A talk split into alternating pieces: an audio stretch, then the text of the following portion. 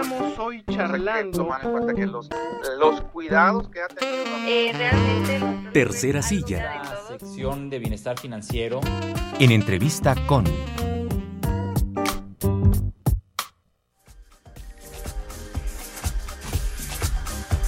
Doctor Jorge de la Vega Carrega, amigo y colaborador de Cabina 88.5 Noticias. Jorge de la Vega, este tema da- ha dado para mucho en estos días y dará para más. Dará para mucho más. ¿Qué tal, Rodolfo? Buenos días. Buenos días, Pati. Buenos días a la audiencia. Buenos días. Déjenme leerles una, una nota que publica Jesús Aguilar de parte de la agencia MG Noticias, par- porque a veces creemos que las cosas no tienen que ver con nosotros y resulta que esta nota refiere que Sedena vigila también a organizaciones feministas potosinas desde el fin de semana que son públicos estos papeles, documentos del grupo Guacamaya, pues son ejemplos de cómo Sedena está investigando lo que considera como amenazas a la seguridad nacional. Y ahí están los grupos como Marea Verde, como feministas universitarias, como Lumina Centro de Derechos Humanos, como EDUCIAC, donde también inclusión e igualdad, en fin, una serie de colectivos que han participado en distintas manifestaciones y yo les digo que yo las conozco y esto, o sea, están muy muy cerca de cuestionar muchísimos temas, pero están muy lejos de ser enemigas de la seguridad nacional. Por supuesto. Jorge de la Vega. ¿Qué, qué cosa? Ese, ese archivo justo lo traía para platicar de él. eh, es de lo, de lo que ya se hizo absolutamente público y abierto, de toda esta filtración que hizo Guacamaya, el, el grupo de hacktivistas. Y no es grave lo que pasó en la Sedena, es gravísimo, Lo, Gravísimo. lo que le pasó a la Sedena. Pero para empezar, no es la primera vez que sucede, no es la primera vez que, que la misma Sedena es, es víctima de, de ataques, ya había sido víctima de ataques en el 2013 más o menos por parte de, de Anonymous. Y, e incluso como por ahí del 2010 también, si mal no recuerdo, el, el sitio web de presidencia también fue víctima de ataques por parte de, de Anonymous igual. Y en este caso, bueno, pues la Sedena es, es otra vez víctima, ahora por parte del, del grupo, del colectivo Guacamaya. Y pues estos tres son de los que nos enteramos, ¿no? De Pero ¿cuán- los que ¿Cuántos nos habrá de los que no nos enteramos porque no dicen absolutamente Y hay un antecedente que se que tú nos envías que llama mucho la atención porque parece como si se nos hubiera eh, olvidado que es el Panama Papers de 2016. Sí, en esta imagen que les mando es una, una gráfica comparativa para dimensionar la cantidad de información que le, que le sustrajeron a la Sedena. En el 2016, lo- el escándalo de Panama Papers apenas superó los 2.5 terabytes Ujú. y había sido lo, lo más, lo más, lo más alto, lo, lo- lo más eh, complejo de, de robo de, de- de información. Wikileaks en el 2010 no, no alcanzó ni siquiera un terabyte de Uf. información. Y mira todo lo que provocó. Y vean todo lo que provocó. Nada más para, para que se den una idea, para que la gente pueda dimensionar, porque hablar luego de terabytes y gigabytes y todo este rollo es muy, para muchos es muy ambiguo. Pero para que se den una idea, hoy que llegué le pedí, le pedí a Anabel que nos apoyara a hacer un ejercicio en la, en la computadora que usan aquí en cabina. En una carpeta que se llama FM, que tiene mu- mucho, mucho acervo musical, Sí. tienen 52.649 archivos de audio que ocupan 335 gigabytes de información. Sí. Solo 335 gigabytes para 52.600 archivos. Un terabyte son 1024 gigabytes. O sea que estamos hablando Sí. que la sustracción de información de la Sedena fueron más de, Es inmensa. más de 6.000 gigabytes Uf. de información. Cuando, insisto, Wikileaks no llegó ni siquiera a un terabyte, ¿no? Ni siquiera llegó a los 1024. Creo que, o sea, ya hablar de 35 gigabytes era... O sea, era- nos lleva una vida, Jorge, Sí, analizar ser. esa información. hay grupos de hackers que han estado tratando de explicar qué fue lo que pasó. Bueno, para empezar, Guacamaya dejó, hizo público el video de todo el, de todo el proceso que siguieron para hacer el, el ataque, para hacer la sustracción. Y ya ha habido algunos grupos de hackers que lo han estado analizando a partir de ese video y han estado explicando cómo fue que se dio este, este ataque. El ataque se dio en cuatro, en tres partes por lo menos, mínimo en tres partes. La primera parte fue tratar de encontrar algún usuario o varios usuarios del, del sistema de correo electrónico de la Sedena. La segunda parte fue buscar la- los puertos a través de los cuales pudieran acceder al servidor y dejar preparado el, el- dejar preparado lo que necesitaban para poder instalar el software que usaron. Como el troyano. para mm, el- eh, se usó un mal parece ser que se utilizó un malware para poder obtener alguno o varios usuarios de correo electrónico. Pudo haber sido a través de malware eso no está 100% seguro todavía. Pudo haber sido a través de malware o pudo haber, haber sido a través de alguna campaña de phishing, phis- este, es- eh, phishing y todo esto que ya hemos platicado, smishing y demás, o incluso ahí sí pudo haber sido alguien interno. No interno hablando de que sea una filtración provocada por no, no estamos hablando de no hablando de eso, des- ajá. eh, in- interno. pero sí alguien que a lo mejor estuvo en las instalaciones, de- en alguna de las instalaciones de la Sedena y de alguna manera pudo haber visto a lo mejor hasta el post-it que tenía una persona pegada en su máquina con el usuario y la contraseña de su correo electrónico, porque para poder hacer este ataque necesitaron forzosamente un usuario y una contraseña que ya existiera en la base de datos de los usuarios de correo electrónico de Sedena para poder acceder y después crear un usuario nuevo, que fue lo que, que es lo que sí se ve en el video, que, que crearon ya un usuario Eh, nuevo. Estamos hablando como te hackean normalmente. Por ejemplo, yo tengo un correo de Prodigy y permanentemente me mandaban mensajes diciéndome, este, su correo va a ser cancelado, entonces actualícelo. Y entonces habrá- hablé a Prodigy y me dijeron, no, no, no, no, No no, lo toque, ajá. porque solo lo único, el día que usted encuentre que es- el correo de origen es Infinitum Mail o es Prodigy, entonces sí lo puede abrir. Si el correo de origen que le está mandando es otra dirección, entonces mándelo a spam. Si, si fue algo así, sería el- esto que habíamos platicado en alguna ocasión, el, el phishing o el smishing o el, el phishing o algo así, ¿no? Si fue algo así. O si fue algún pedazo de software que se instaló en alguna máquina para robar las contraseñas, sería el malware. O, insisto, si fue alguien que, que tuvo presencia en el lugar para poder decir, aquí tengo esta contraseña, este usuario, con este aprovecho y, y lo hago, ¿no? Eh, entonces esa sería como la primera parte. La segunda parte fue eh, hacer un escaneo de toda la red para ver qué servidor era el más vulnerable o qué servidor podían, porque la Sedena no tiene un solo servidor, tiene muchos servidores, pueden ser cientos de servidores. Entonces la, segunda parte fue estar escaneando la red para ver cuál podría ser el más vulnerable y dentro del servidor qué puertos podían ser los que podrían servirles para entrar y para y o para salir, que al final creo que usaron el mismo puerto para entrar y para salir.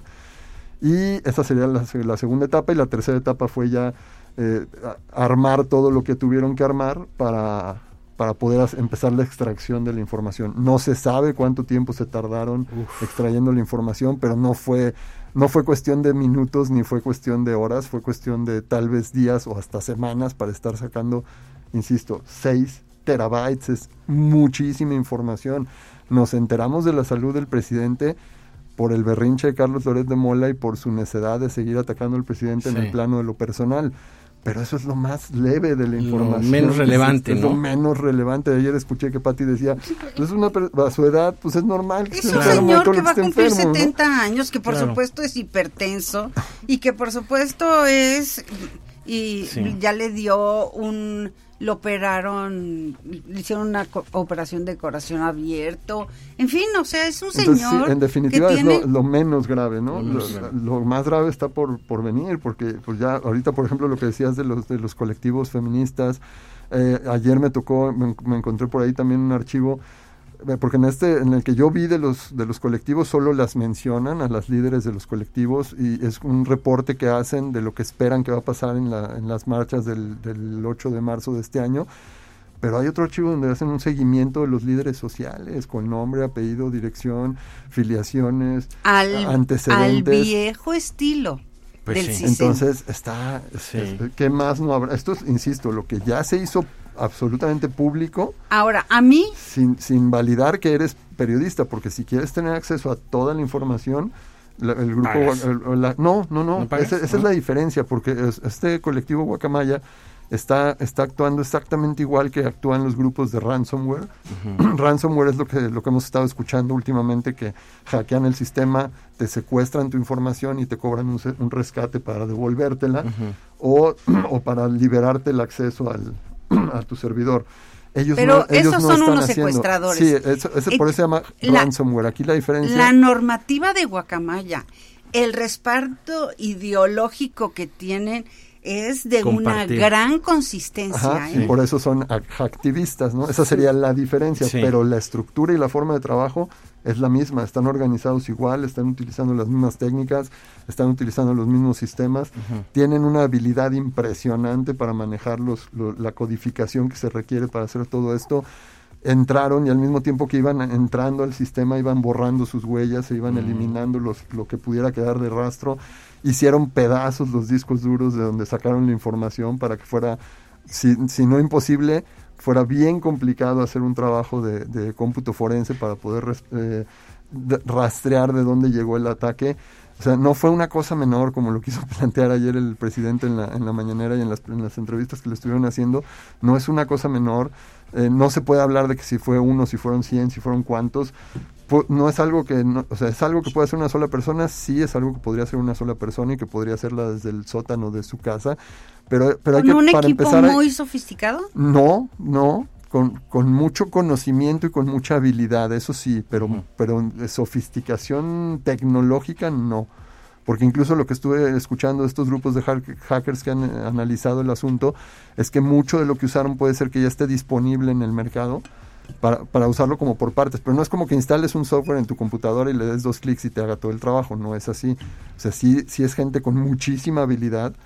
En el video se ve, eh, el video es, este, está grabado como fueron tecleando los códigos y al mismo tiempo que iban sacando archivos iban borrando sus, los rastros y demás. Y eso, pues los que trabajamos con ese tipo de, de sistemas, sabemos que luego apre- aprenderte de memoria toda esa secuencia de comandos y todo eso es bien, es complicado, ¿no? Jorge, ¿ya tiene Guacamaya una plataforma en la que puedas consultar la información sustraída o Aquí todavía para, no? para empezar hay que decir, Guacamaya no tiene presencia en redes sociales, se- se- existe una Ah, cuenta en Twitter. esa- eso me llamó mucho la atención de la información que nos hiciste llegar, porque resulta que nosotros sí dijimos que había Twitter y no, No, no, es- es resulta que falsa, fue una cuenta falsa. O sea, otros también tan ingeniosos como los o, de... ma- o más.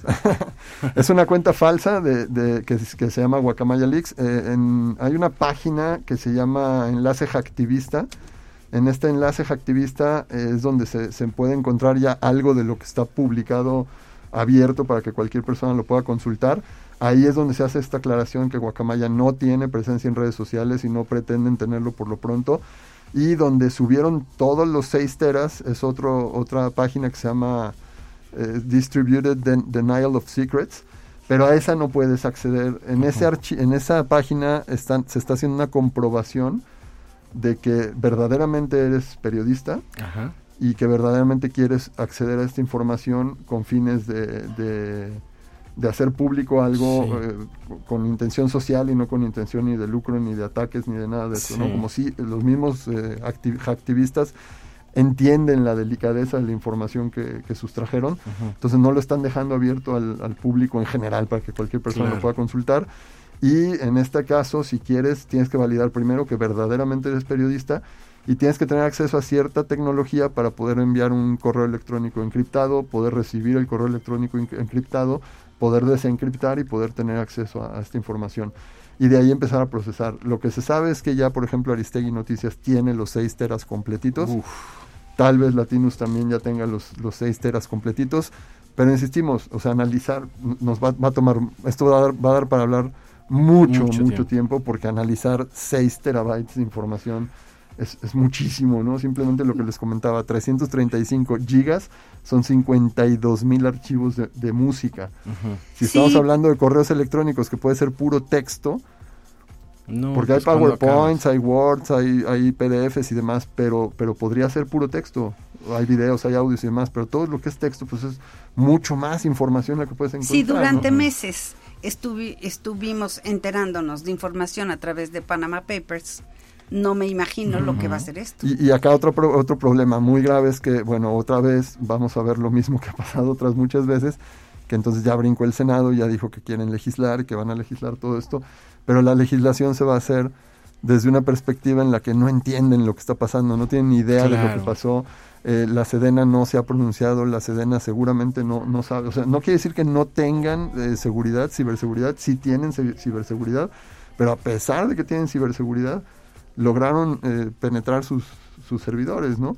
Y habría que ver primero si no les dejaron algo en otro servidor Claro. para poder sacar más información, porque este servidor atacado ya, ya lo apagaron, los discos duros quedaron dañados, no hay, no hay forma, o sea, se pueden seguir usando, pero ya no tienen información. La información que sacaron los de Guacamaya, si no estaba respaldada en otros discos duros, ya se perdió, ya no está en poder de la Sedena, ya no lo tiene, ¿no? Entonces habría que ver primero si no les dejaron algo más en otro servidor y que les puedan sacar más información todavía y habría que, y tendrían que hacer una investigación que por lo visto no quieren, no tienen intención Y- de hacerla, ¿no? Y hay un tema. Hoy, la, eh, el- la Sedena, la Guardia Nacional, todo depende del, mi- de la misma estructura, E- del mismo sistema de inteligencia y lo que es más importante es que todo lo que tiene que ver con el combate al crimen organizado esté en ese está, cerebro. está ahí. Y bueno, sí decir que, que si bien sí es, de, sí es un delito, sí es un robo, sí es, sí es ilegal, no, no, no todos los hackers son delincuentes, ¿no? O sea, eh, en este caso son activistas sociales y lo que buscan es hacer pública información que tendría que ser pública.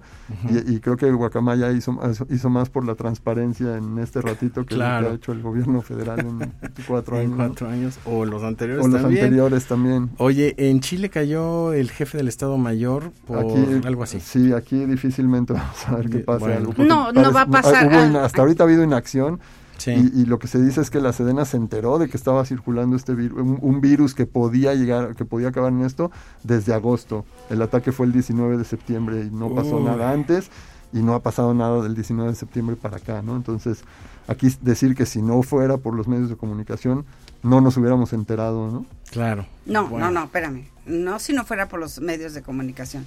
Si no fuera por latinos. Que fue el primero, El primero que lo fue el primero conocer, que lo sí. Entonces, eh, ahí, ahí vemos que este proyecto donde está Lore de Mola también tiene una, una, una dimensión informativa muy, muy importante. Así es. Entonces, pues muchísimas gracias. A ustedes. Gracias, Jorge. Interesante. Este tema da para, mucho. muchísimo seguro no, no va a ser la última vez que hablemos de No le daremos seguimiento. Ayer Jorge. lo hablamos con Gabriel y dijimos, no, esto no se acaba No, ni se va a acabar. no. Va para largo. Aquí Gracias, estamos Jorge. a la orden.